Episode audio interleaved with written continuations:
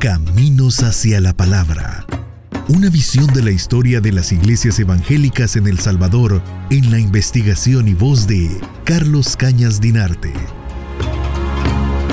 Al llegar a San Salvador, el reverendo Samuel Purday desplegó algo de lo que ya había desarrollado en Matamoros, en Tamaulipas, territorio mexicano, y fue también establecer un taller de impresión, un taller de tipografía, desde la cual poder eh, ampliar su trabajo de difusión de la literatura evangélica.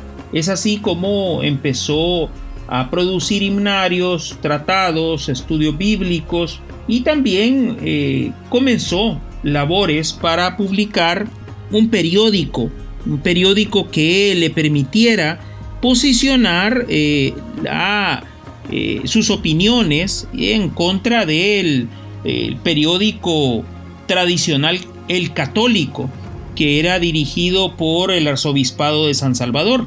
En este sentido, esas publicaciones también le servían a Robert eh, Bender y a Joseph Purday, el hijo del reverendo, para eh, llevarlos de mano en mano y poderlos ofrecer a las personas en las diferentes partes en las cuales se desplazaban dentro de El Salvador.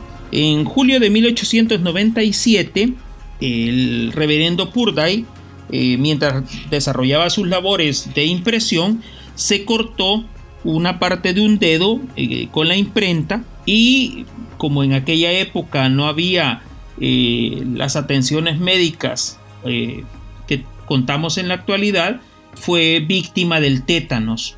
Entonces entró en un proceso bastante difícil de agonía eh, su estado de salud en general se deterioró bastante rápido y ofreció por última vez eh, un culto el 1 de agosto de 1897.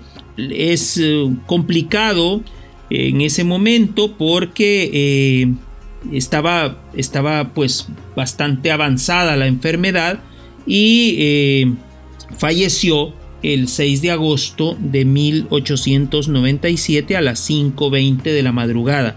Es una situación muy dura para no solo para su familia, sino también para eh, todos sus seguidores. Entonces su, su, cuerpo fue cremado y eh, sus cenizas fueron sepultadas en el Cementerio General de San Salvador en la sección de hombres ilustres. Ya para ese momento no se consideraba un camposanto porque desde 1881 los cementerios habían pasado bajo el control de las municipalidades y ya no le eh, ya no le correspondían a las iglesias católicas o a las catedrales la administración de estos lugares. Entonces, el reverendo Samuel Purday pues prácticamente entregó su cuerpo a la tierra salvadoreña su esposa y su hijo se marcharon y abandonaron el territorio nacional el 8 de octubre de 1897.